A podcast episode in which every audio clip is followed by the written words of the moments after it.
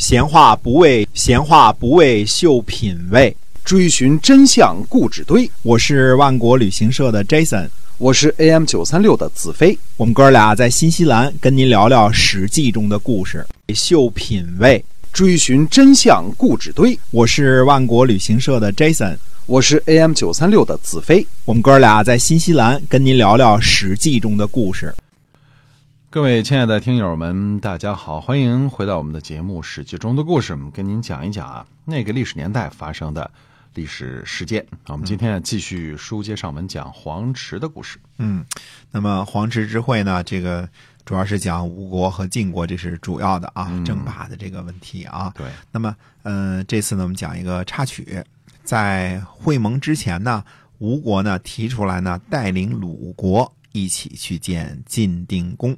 嗯，这个呢，其实是给鲁国出了一个难题。鲁国呢，嗯，在南边呢是属于向吴国进贡，并且接受吴国保护的小兄弟儿，对吧？那么吴国呢，也和鲁国呢联合起来，在艾陵之战当中呢，打败了鲁国的劲敌齐国。不过呢，鲁国这样做呢，基本上是被迫不得已的。嗯，因为呃，鲁国跟齐国的这个关系啊。这时候并不是很差，或者说应该是很好才对。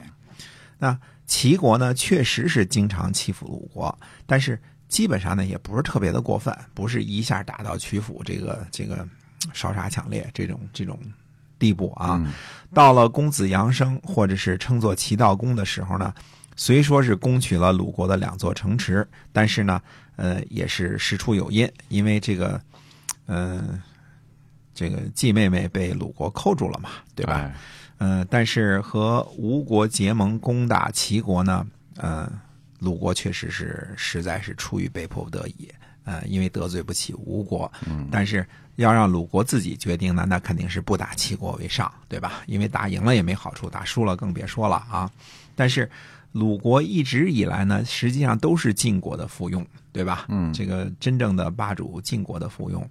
在这个大哥晋国的帮助下呢，狐假虎威啊，也也趁机这个欺负一下附近的什么莒国呀、嗯、邹国之类的啊。嗯，那么鲁国呢，这时候向吴国进奉的相当于八百乘兵车的贡赋啊，这是兵赋啊，这个共缴军费啊。嗯，但是呢，嗯，估计还有可能呢，经常性的给晋国进贡。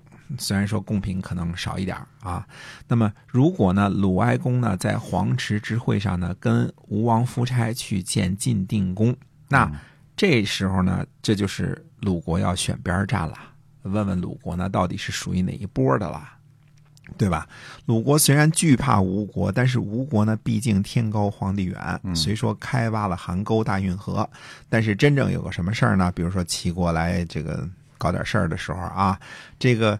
大哥呢？这个太远了，基本上指不上啊。嗯嗯，那么，呃，晋国呢，这个比较强大，而且呢，离着鲁国就近得多了，过了黄河就能找这个鲁国算账。鲁国呢，也实在不敢得罪晋国。对，那么北边呢，一个强大的齐国就够鲁国头疼了，南边一个吴国呢，也是基本上蛮横不讲理的。如果再加上西边一个超级大国晋国也经常来找麻烦，那就真成了姥姥不疼舅舅不爱了。嗯，鲁国呢这种夹板气呢，和想当初晋楚争霸的时候，郑国和宋国的这个夹板气呢也差不多。嗯，这真是，嗯，怎么说呢？没有最苦，只有更苦，啊，更更难受啊。这次呢，吴国去会盟。那当然要带着自己的小兄弟去显摆显摆了，对吧？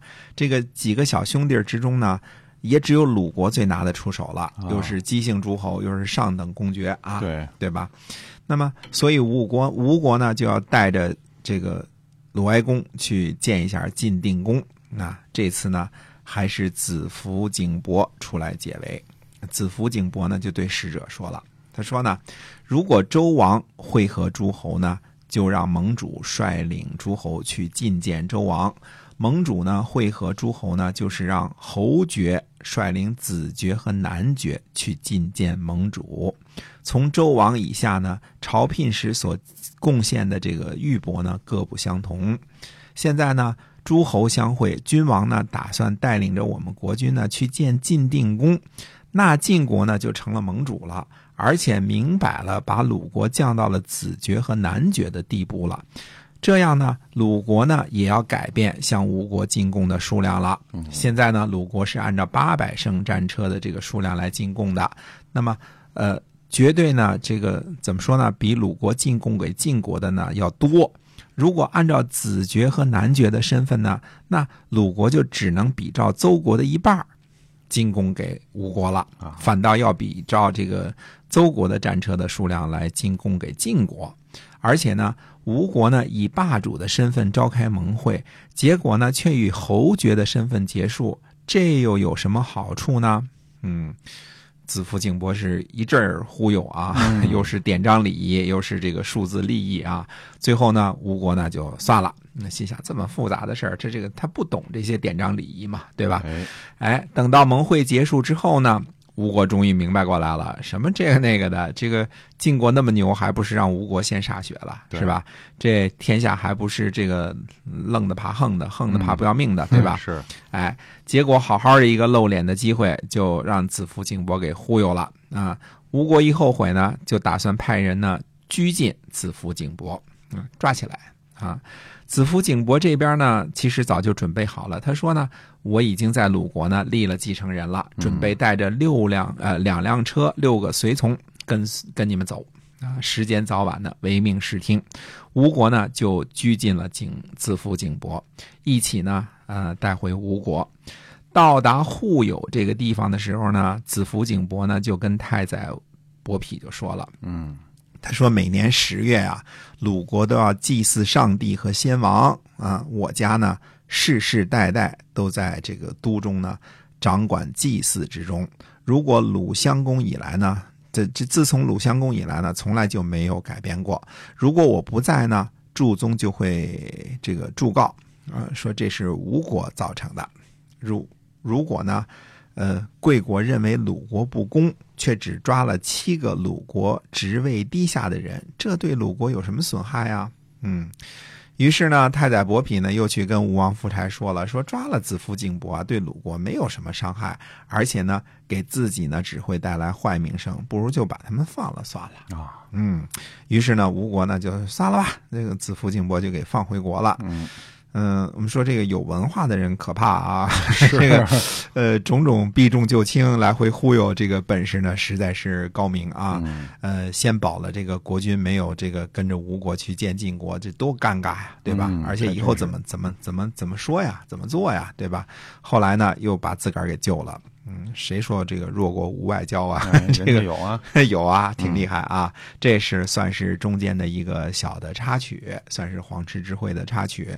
呃，可见这个霸主政治啊，到现在其实也是挺尴尬的了，跟以前那个这个晋文公啊、齐桓公那时候已经大不相同了，对吧？这个诸侯也都是表面上。这个说点漂亮话而已了啊，没有真心的这个服从了啊。那么，呃，黄池之会呢，以及它的插曲呢，基本上就讲这么多。那么下回呢，继续讲其他的故事跟大家听。好，下回再会。嗯，好，我们下期节目再见，再见。